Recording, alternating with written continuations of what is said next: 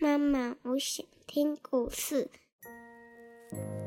亲爱的小宝贝，你现在可以用你舒服的姿势躺下，眼睛轻轻的闭上，让苹果妈妈一天说一个故事，陪你进入梦乡。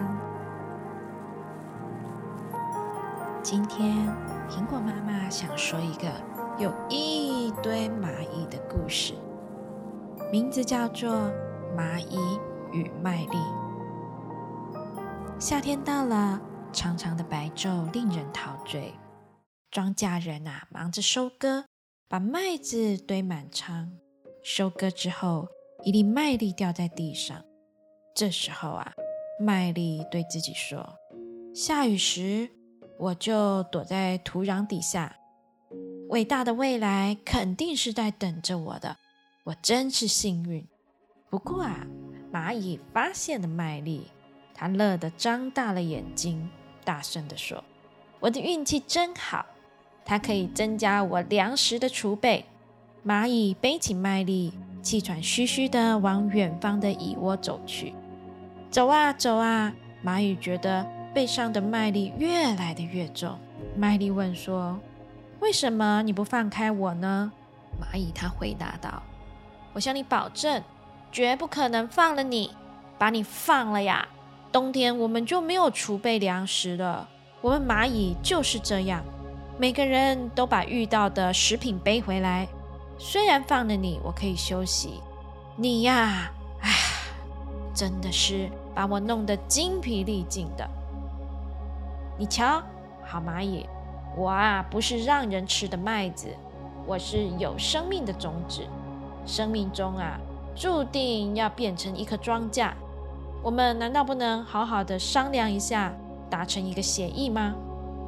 蚂蚁呀，它其实很想休息片刻，它把种子放在地上，问说：“什么协议？”麦粒他说：“如果你把我放在这儿，放在田野上。”也就是说，你放弃把我背到蚂蚁窝的打算，那么一年之内，我要给你一百颗像我这样漂亮的麦粒。蚂蚁它半信半疑地望着他，嗯，我到底该不该答应呢？我向你保证，亲爱的蚂蚁，请你相信我和我讲的话。如果今天你放了我，我就给你一百颗像我这样子的麦粒。我要送到你的蚁窝里一百颗的麦粒。蚂蚁想了想，一百颗换一颗，嗯，这可是精彩的魔术啊！接着，他便问麦粒说：“告诉我，你能怎么办到？”麦粒说：“这是个谜。”麦粒回答：“是生命之谜。你挖个小坑，把我埋在土里，一年之后啊，你再过来。”蚂蚁同意了麦粒的请求，并根据他的意愿做了所有该做的一切。十二个月之后，一天的下午，蚂蚁又依约定回到了老地方。麦莉亚也实现了他的诺言，用一百颗换一颗，这样所有的大蚂蚁、小蚂蚁啊，通通都有了储备粮食的，安然的度过了漫长的冬天。好喽，故事说完了，我的小宝贝。现在呀，你可以闭上你的小眼睛，做个甜甜的美梦了。明天又将会是美好的一天。妈妈，我爱你。晚安。